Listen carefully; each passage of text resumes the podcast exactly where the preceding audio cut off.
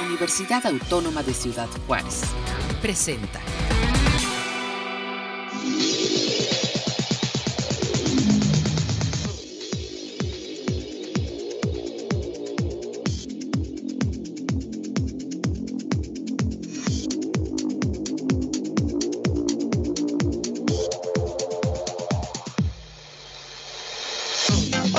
Buenos días. Muchísimas gracias por acompañarnos en este espacio de la Dirección General de Comunicación Universitaria a través de UACJ Radio. Soy Lourdes Ortiz de Editorial UACJ y es un placer darles la bienvenida. Iniciamos.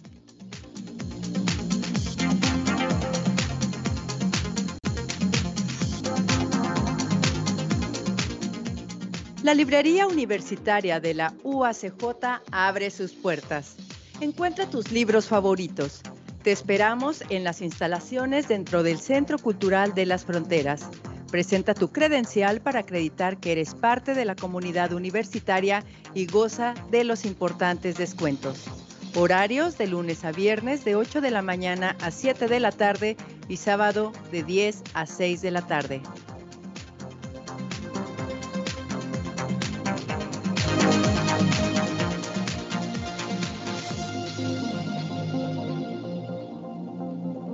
29 de agosto al 3 de octubre se realizará el primer encuentro internacional Vientos de la Literatura en el Desierto, el cual se celebrará en parte de manera virtual y de manera presencial. Y la UACJ será sede oficial de este evento. Para hablarnos más de este evento, se encuentra con nosotros y doy la más cordial de las bienvenidas a la doctora Susana Baez Ayala, profesora e investigadora de la UACJ, quien nos acompaña de manera virtual Elpidia García, escritora y gestora cultural, que también nos acompaña de manera virtual, y Carmen Amato, escritora y que nos acompaña aquí en el estudio de manera presencial. Muchísimas gracias a todas por acompañarnos en esta mañana. Gracias, maestra Amato. Y bueno, maestra doctora Susana Ayala, doctora Susana Baez Ayala, ¿cómo nace la idea de este evento y en qué se puede diferenciar con otros eventos similares de literatura en la frontera? Puede prender el micrófono, maestra. Ahora, ahora. Bueno, estas tecnologías, Lula, pero ya estamos aquí. Eh, primero que nada, buenos días a todas, a todos, a todes que nos, nos están escuchando y particularmente a TV UACJ, ¿sí? Eh, y a Radio UACJ. Eh, bueno, ¿Cómo surge Vientos de la Literatura en el Desierto? Es un proyecto que se suma a otras actividades de carácter cultural que promueven la literatura en nuestra comunidad, pero en particular tiene la finalidad de ser una actividad que em, se integra al marco del 60 aniversario del PRONAF, ¿no? Este proyecto de favorecer que nuestra ciudad fuese conocida desde la década de los 60 como un espacio cultural de entrada hacia la multiculturalidad de nuestro país, entonces, eh, dado que este 2021 estamos conmemorando, celebrando esta propuesta cultural, pues eh, un grupo de colegas, incluyendo a quienes estamos en esta mesa y otras personas más, particularmente Dora Elena, eh, nos invitó para que propongamos bueno, no solo proponer, sino llevar a cabo una serie de mesas de diálogo con, fíjate nada más, 60 escritoras a nivel local, nacional e internacional, eh, coordinadas en las mesas de trabajo por 18 escritores a nivel nacional, local e internacional, con la finalidad, y aquí está la diferencia, aquí sí está la diferencia, de dar a conocer la literatura escrita por mujeres desde una ciudad en donde la vida de las mujeres se tiene que defender y sobre todo la vida cultural, en este caso, la capacidad creativa, para formar, como diría mi maestra Marcela Lagarde, una cultura feminista que tiene la finalidad de favorecer la difusión de la importancia que tiene el género femenino o los géneros femenines para hacer una vida más digna, más lúdica, más creativa, solidaria y ciudadana en nuestra comunidad. Así es como surge Lula. Qué, importante este, que tenga este perfil este encuentro. Eh, maestra Carmen Amato, ¿quiénes participan? ¿Qué personalidades, qué escritoras van a participar en este evento? Bueno, eh, las invitadas están clasificadas en narradoras, dramaturgas y poetas. Cada una de nosotras estamos um, coordinando cada uno de estos bloques. En el caso de poesía, tenemos um, invitadas um, locales, nacionales e internacionales. De, las, uh, de la localidad contamos con con Eloísa Torres Day, contamos con, bueno, no tengo ahorita los nombres a la vista, pero son, son poetas que están ahorita activas en el área de la, literatura y la poesía. De las, de las poetas internacionales tenemos una invitada de Brasil, Cristian Sobral, tenemos una invitada de Colombia, que es Martelena Hoyos, una de Argentina, Susana Rosas. Em, se me van ahorita los otros nombres. Y a nivel nacional tenemos a, Kira Galván, una, una, escritora muy, muy importante. Kira Galván, Ciane Mariana Asensio. Em, María Dolores Guadarrama, estatal. Ahorita no, tengo los, los, nombres, pero son, son poetas mucho, muy importantes, muy activas y muy buenas poetas. ¿Usted se encargó del área de poesía? Yo me encargué del área de poesía. ¿Del área de dramaturgia quién se hizo cargo? La doctora Baez. La doctora Baez y del área Del PIDIA de narradora. Ah, pues miren, entonces tenemos aquí todos los géneros representados. Eh, el PIDIA García, ¿cómo se hizo la curaduría? ¿Cómo se realizó la, la curaduría para este evento? Bueno, pues eh, en primer lugar, Lula, quiero decir pues que estoy muy, muy contenta, muy orgullosa de participar en este encuentro tan importante y bueno, pues eh, con la dirección que nos dieron de buscar escritoras que tuvieran sobre todo familiarizadas en su literatura con los temas fronterizos, temas de la migración, temas de la eh, sobre la igualdad, etcétera. Entonces buscamos esas escritoras, esos perfiles que pudieran aportar con sus, con sus trabajos a, a la temática o las temáticas del encuentro. Entonces a mí me tocó eh, más o menos organizar, coordinar cinco mesas de narradoras eh, que tienen estos nombres. Mira, qué interesante va a ser. tenemos cronistas del norte y del sur, donde tenemos a Cristina Rascón, con su libro de crónica Mi Patagonia, Magali Tercero, también con su último libro de crónica premiado, Seco Estudio de Yeguas en el Centro Histórico Diario de Invierno. Eh, tenemos otra mesa que se llama Necronarradoras Mexicanas, donde vamos a tener a Orfa Alarcón presentando nuevamente una reedición de su novela Loba, que tanta popularidad uh, tuvo. Tenemos a la doctora Magali Velasco, que va a presentar su libro de ensayo Necronarrativas de México, Discurso y Poéticas del Dolor, que se relaciona mucho pues, con este tema de las violencias en contra de, de las mujeres que vivimos no solamente en la frontera, sino en todo nuestro país. Tenemos también otra mesa muy interesante de narradoras de antología. Ese es el título, donde tendremos a Socorro Venegas con su maravilloso libro La memoria donde ardía, donde cada una de estas escritoras va a estar presentando su libro. Tenemos a Liliana Pedrosa, chihuahuense, eh, donde nos va a presentar su antología de cuentistas mexicanas a golpe de linterna. Tenemos una mesa con ah, representantes de las de dos editoriales importantes.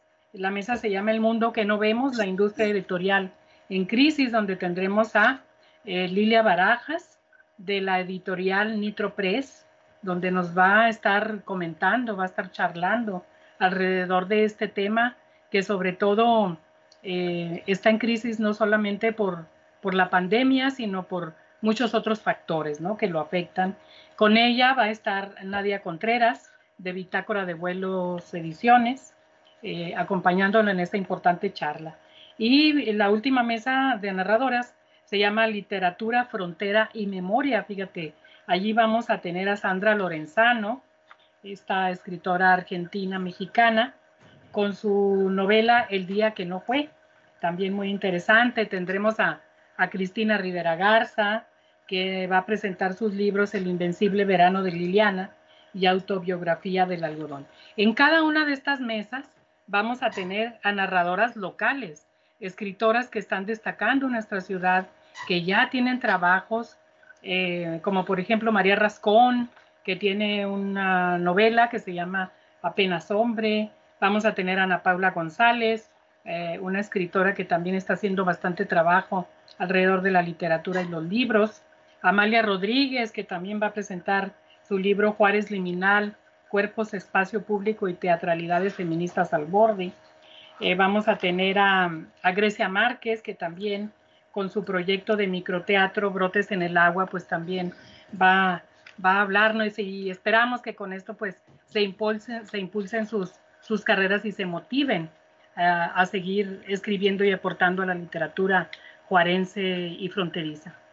Y muy importante que se escuchen las voces, ¿no? Tener este intercambio de, diálogos eh, con eh, exponentes escritoras, dramaturgas, eh, narradoras de toda la República Mexicana y de, otros países. Doctora Susana Báez, ya que estamos mencionando a las participantes, ¿a quién nos puede mencionar usted que participará en la mesa de dramaturgia o como dramaturgas? Sí, primero que nada, señalar que este proyecto, Lula, forma parte de la actividad que promovió la Secretaría de Cultura a través de la convocatoria ECA Nahueame, ¿sí? Entonces, pues aquí también dar ese reconocimiento. Y por otro lado, decirles que eh, a mí tuve la suerte de coordinar tres mesas de dramaturgia en donde estarán autoras locales como Selfa Cheu, eh, Guadalupe de la Mora, Perla de la Rosa, ¿sí? Y por otro lado, a nivel nacional, pues tendremos, hay una autora que yo de verdad este, precio muchísimo eh, porque tiene una capacidad eh, lúdica muy impresionante para hablar del mundo indígena maya, que es Conchi León, por ejemplo, ¿sí? Y también hemos invitado a nivel nacional a Georgina Ayub, bueno, es de Chihuahua, pero ella se mueve bastante. Ajá. Y por otro lado, también eh, tendremos en esta mesa de dramaturgia a dos autoras españolas, Paloma Pedrero, por ejemplo, ella nos va a hablar de un proyecto muy interesante que ha desarrollado en los últimos años, que ha sido trabajar con las personas en situación de calle. Entonces su proyecto se titula Caídos del Cielo. Y em, este, también estará, por ejemplo, Carmen Pombero de Sevilla, España, que nos hablará de su proyecto eh, microteatro y feminismo, feminidades, ajá. Y otra autora de Valencia, España, eh, es Antonia Bueno. Ella nos hablará de su trayectoria como una dramaturga feminista, pero que atiende la diversidad étnica o la diversidad cultural que, eh, bueno, pervive, convive en la península. Varios de sus textos están mirando hacia Latinoamérica o están mirando hacia el mundo oriental, particularmente el mundo árabe, para atender las discriminaciones, porque algo que, quizá valga la pena mencionar en este momento es que el encuentro va encaminado a dialogar sobre problemáticas emergentes, como es el tema de la migración, de la violencia de género, pero también a, eh, dialogar en torno a la globalización de estas temáticas. Por eso eh, hemos querido hacerlo de esta forma. Y si me permiten mis colegas mencionar otro aspecto muy interesante de este encuentro, que serán dos mesas de literatura infantil y juvenil.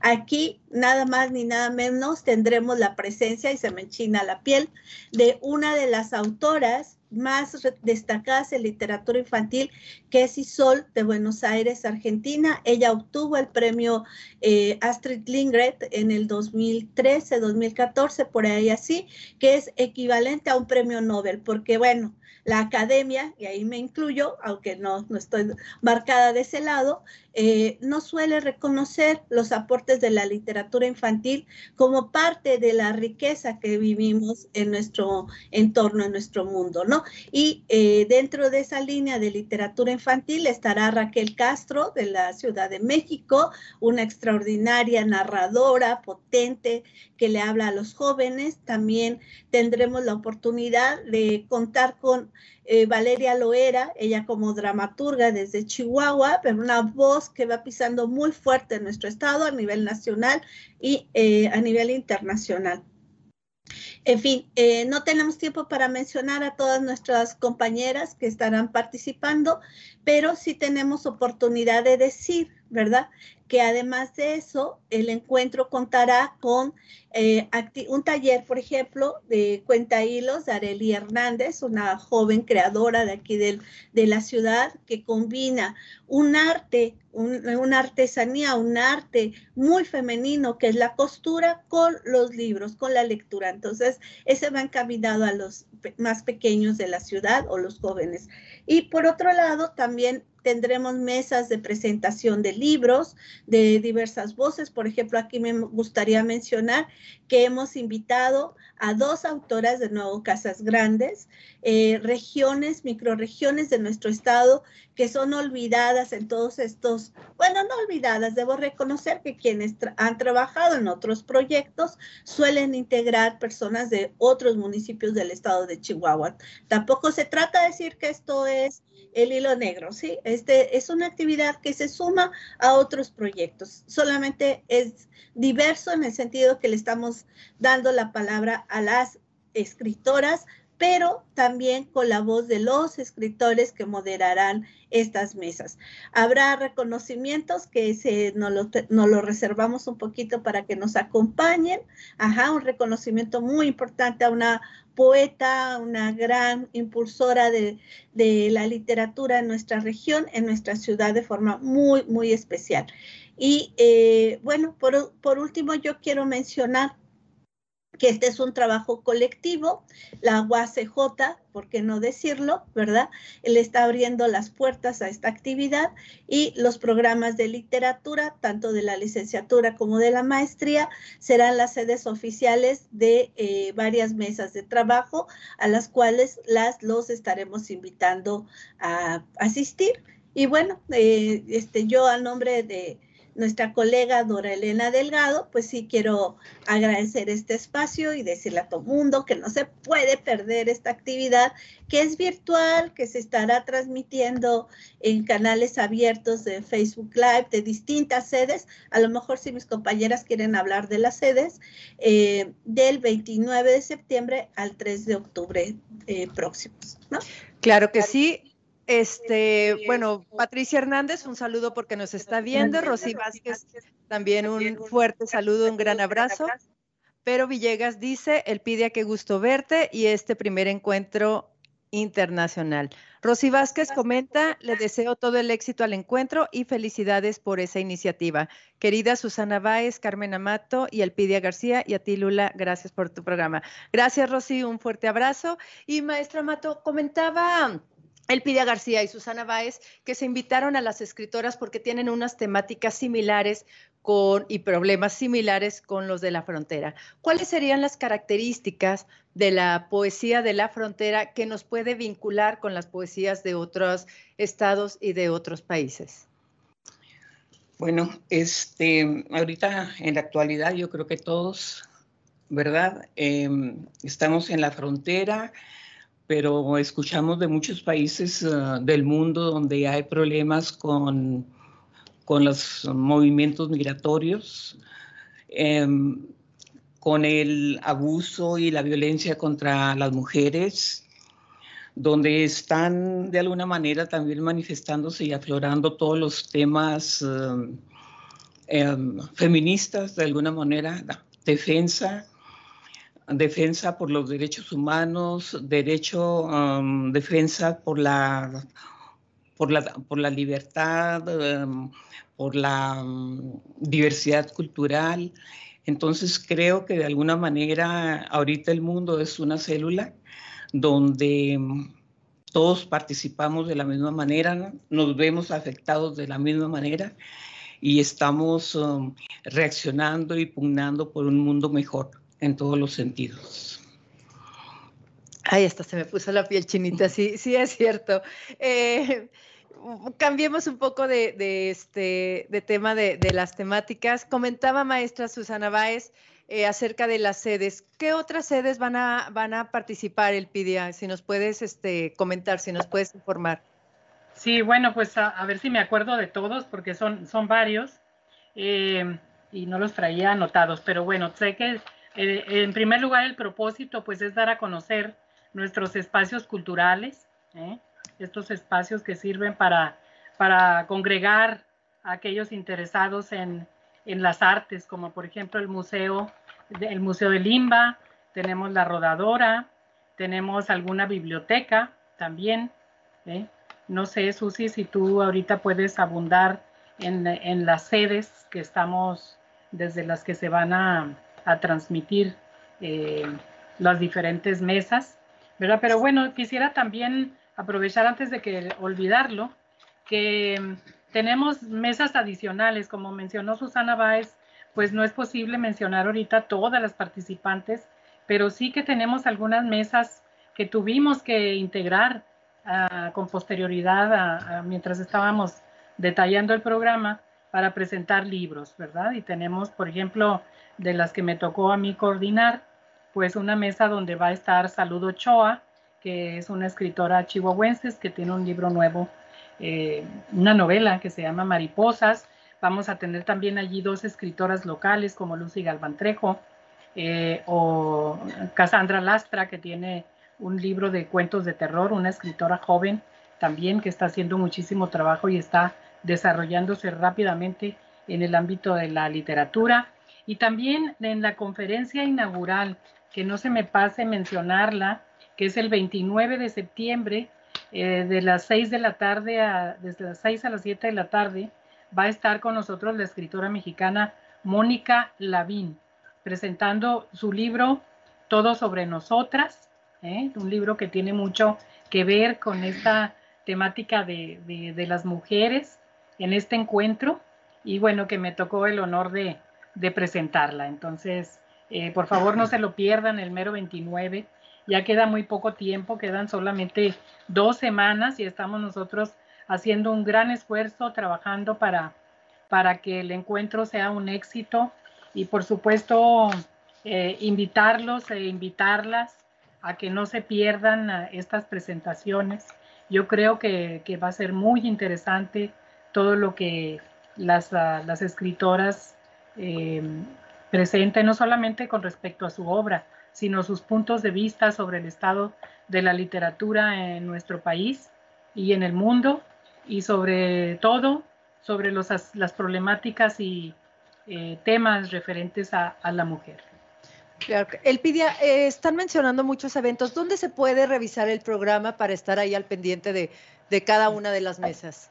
Bueno, mira, tenemos, por lo pronto tenemos una página en Facebook que se llama así con el nombre del encuentro, Encuentro de Literatura Vientos del Desierto. Allí ya se empezaron a subir fotografías e información, semblanzas de algunas de las participantes. Eh, próximamente vamos a estar subiendo también videos de escritoras nacionales y locales, ah, invitando a, este evento, a que los vean, a que, y también para, que, para difundir su obra. ¿eh? Entonces ahí en esa página lo pueden ustedes empezar a, empezar a observar toda la actividad y el programa seguramente saldrá ya muy pronto. Ahí está el video de Sandra Lorenzano, por ejemplo, ¿eh? ahí donde habla del libro que va a presentar. Y sí, el programa eh, aún estamos afinando los últimos detalles. Como decía Susi Báez, este es un, esfuerzo colectivo donde está trabajando Natalia González y Naida Franco también y eh, otras personas, por supuesto un equipo técnico que está haciendo muchísima trabajo con, la difusión que se le va a dar al, evento y bueno, desde aquí nuestro, nuestro agradecimiento y reconocimiento también a su trabajo. Y el programa saldrá muy pronto, en breve podremos compartirlo con, con todos ustedes y por supuesto que se encontrará allí en la página del encuentro. Pues ahí está entonces la invitación al primer encuentro internacional Vientos de la Literatura en el Desierto del 29 de agosto al 3 de octubre. Antes de despedirlas, quería aprovechar para preguntarles eh, cuál ha sido el papel que ha jugado en el caso de la maestra Carmen Amato, Amato la poesía en la pandemia, en el caso de la doctora Susana Báez, el teatro en la pandemia y en el caso del Pidia García, la narrativa durante esta pandemia. Bueno, en este caso, la, la, la pandemia curiosamente fue como un, un disparador. En, el 2020, como nunca en la vida, surgieron encuentros de poetas virtuales. alrededor del mundo, virtuales, experimentando esa nueva forma de comunicarnos. Y nosotros tuvimos la, la, oportunidad de hacer más o menos uh, por mayo uno de los primeros encuentros que fue primer encuentro internacional de mujeres poetas uniendo al mundo en caso en momentos de contingencia. El nombre era largo porque así era, así era la expectativa y así resultó. Em, participaron 13 países, 60 poetas, eh, tuvimos una respuesta muy, muy impresionante. Creo que este, hasta nos buscaron de proceso porque habíamos uh, pasado los 20 mil likes en, en, una semana, algo así. Pero no era solamente lo que estaba ocurriendo aquí, sino que estaba ocurriendo en, en todas partes. Entonces, la pandemia fue como algo explosivo y por otro lado se empezaron a mover los gobiernos, no tanto como deberían, ¿verdad? Pero bueno, se movieron allí para de alguna manera este, valerse de la cultura para tratar de manejar también este, pues esta nueva experiencia que se está viviendo. Entonces, particularmente, la pandemia trajo una nueva manera de experimentar y, y de hacer arte y bueno, es, es sorprendente y creo que a partir de ahí las cosas no volverán a ser iguales, porque estamos viendo que están surgiendo muchas propuestas novedosas y muchos cambios. Entonces, así fue. Fue una pandemia que ha sido muy, muy poética y muy literaria en un sentido. ¿Y usted escribió más durante este periodo? Pues no tanto como quisiera, pero sí este, gestioné bastante organicé grupos, dimos talleres, eh, mucha, mucha actividad. Muy bien. Eh, doctora Baez, ¿usted cuál fue su experiencia? Oh, perdón, ¿cuál fue el papel de la dramaturgia, del teatro, durante este periodo de pandemia? El maestro. Ya está. El micrófono. Fíjate, Lula, que eh, todas coincidiremos en que las artes salvaron al mundo en la pandemia. ¿sí? Eh, cuestión que no necesariamente los estados o las instituciones y las políticas públicas fueron capaces de reconocer y de impulsar a la par que se requería a nivel nacional, internacional y hasta en el universo, ¿no? Carmen Amato ahorita decía, está largo, está largo el nombre del evento que ella organizó eh, o en el que participó, como la multiplicidad de actividades que desde la dramaturgia se impulsaron. Eh, y bueno, aquí también quiero hablar de la literatura infantil y juvenil porque son los rubros que a mí me correspondieron y son las áreas de trabajo que más me interesan en este momento, ¿no? Ya tengo algún tiempo en ello. Eh, y bueno, decirte que eh, por supuesto que la pandemia dio para reflexionar dentro de la dramaturgia. Eh, por ejemplo, el año pasado, el maestro Servando Pineda y yo, a quien le mando un fuerte abrazo, por supuesto, coordinamos un dossier a través de la revista de cuadernos fronterizos de la UACJ y eh, en ese dossier nos llegaron varios textos de dramaturgia. Por ejemplo, una de las autoras que va a participar en este encuentro, que omití mencionar hace rato, pero es por el tiempo, no por otra razón, Virginia Hernández de Baja California nos envió un texto titulado Amores confinados, que yo creo que de eso hablará en su presentación. Entonces, la dramaturgia y la literatura infantil han estado muy activas respondiendo a la emergencia nacional, a la emergencia internacional, eh, de favorecer que en pandemia las personas tengamos acceso a la literatura, en este caso la dramaturgia y la literatura infantil y juvenil, para eh, acompañarnos y abrazarnos en estas distancias que no siempre han sido tan sanas en el sentido de el número de personas que se nos han ido, ¿verdad? Que son los números rojos y a quienes a través de este evento también les vamos a rendir un sentido homenaje porque eh, las distancias, la sana distancia y el confinamiento, pues nos obligan a que este evento sea sobre todo de carácter virtual, ¿sí? Pero eh, pues esto en consideración al, a la eventualidad sanitaria, ¿no? Pero bueno, eh, sí, reiterar eso, que eh, la dramaturgia, por ejemplo, el PIDIA mencionaba hace un momento el proyecto de teatro virtual que ha impulsado María Rascón aquí en la ciudad, en donde participó, por ejemplo, eh, Grecia Márquez con su obra Brotes en el agua o otro destacado joven de nuestra ciudad, Marco Antonio García, Marco Antonio López, perdón, que aunque ahorita estamos hablando de escritoras, no por ello devaloramos ni desconocemos los aportes de los autores de nuestra localidad.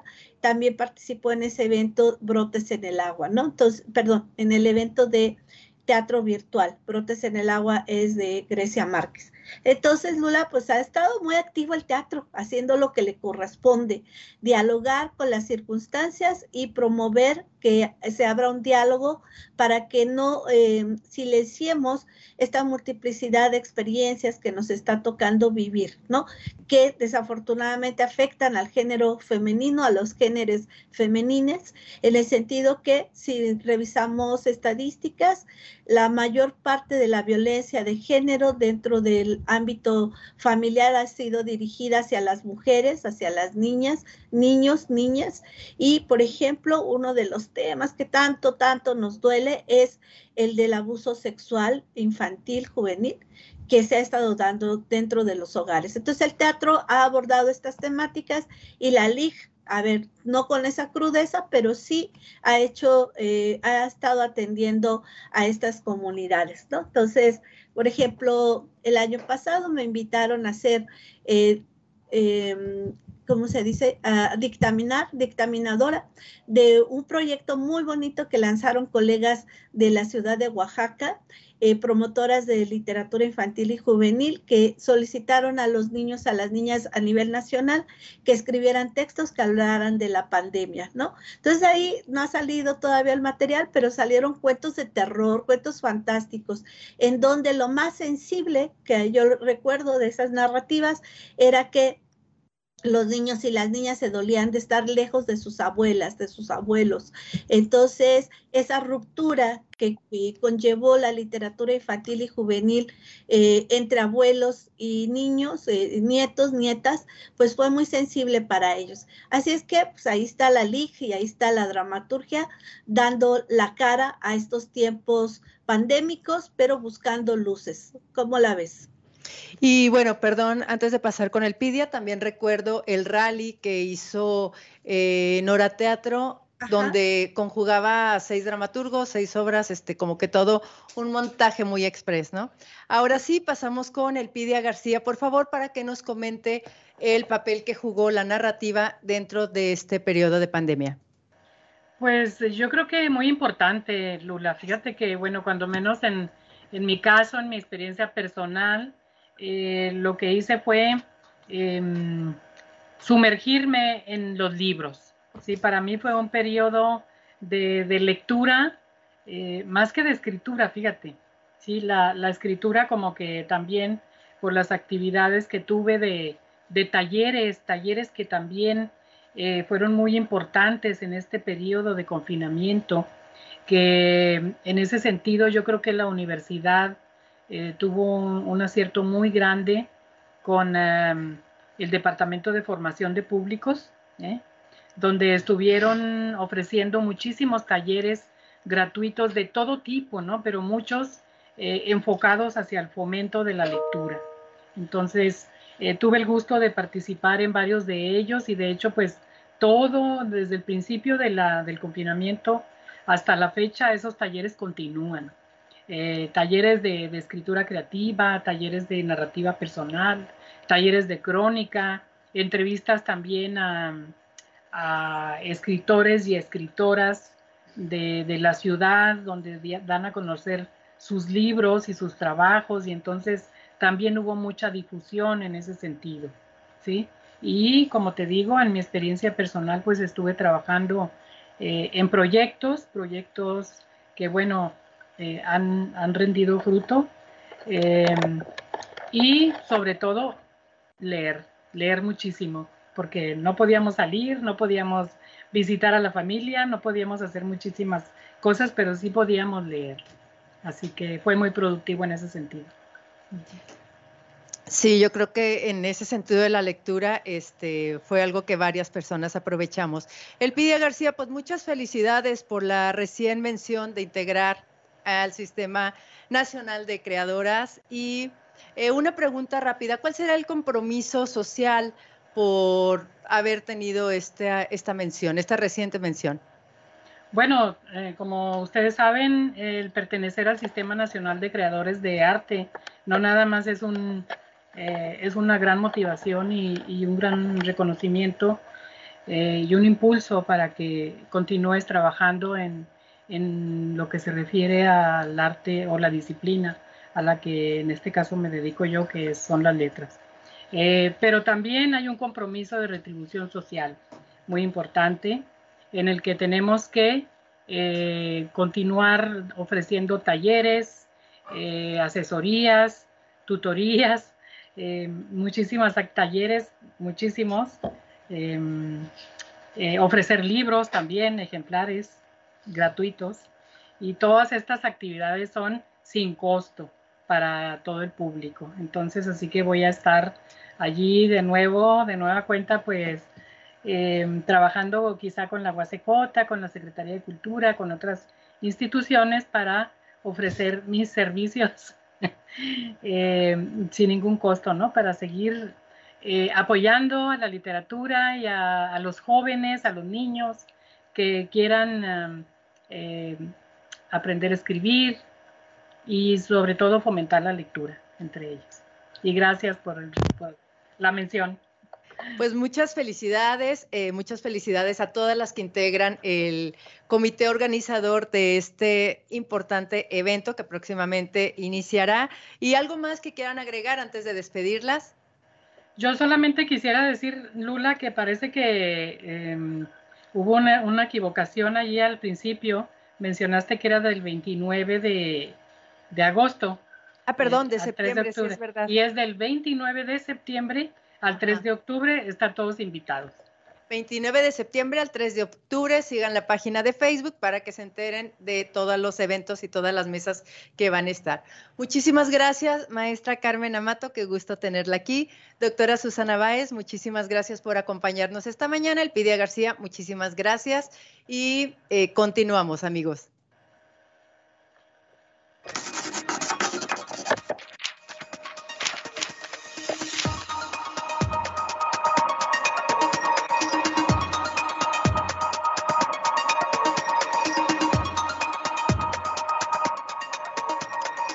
La recomendación de la semana de elibros.uacj.mx es Más allá del mundo de ensueño, desenmascarando los mensajes de las películas y su significación social.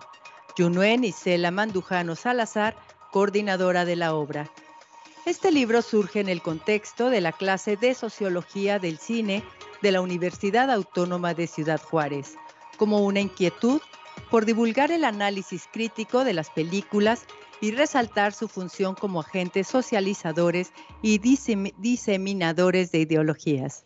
El cine, considerado uno de los medios que más resuenan en la sensibilidad humana, influye de forma importante en la forma en que los individuos perciben el mundo, atrapándolos e involucrándolos emotivamente con los personajes y sus aventuras al desarrollar una historia completa en un corto tiempo.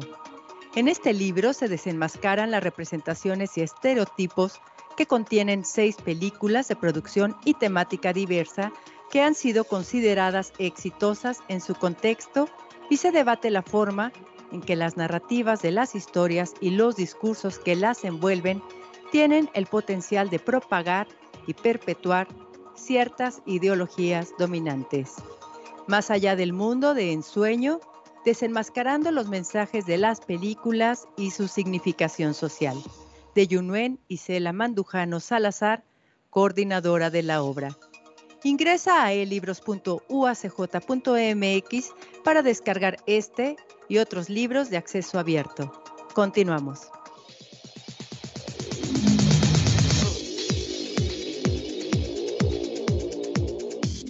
Muchísimas gracias por acompañarnos este martes. Recuerda seguirnos el siguiente martes a las 10 de la mañana. Soy Lourdes Ortiz de Editorial UACJ y recuerda que en la UACJ seguimos editando.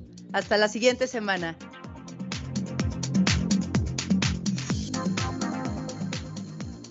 Este fue un programa de la Dirección General de Comunicación Universitaria de la Universidad Autónoma de Ciudad Juárez.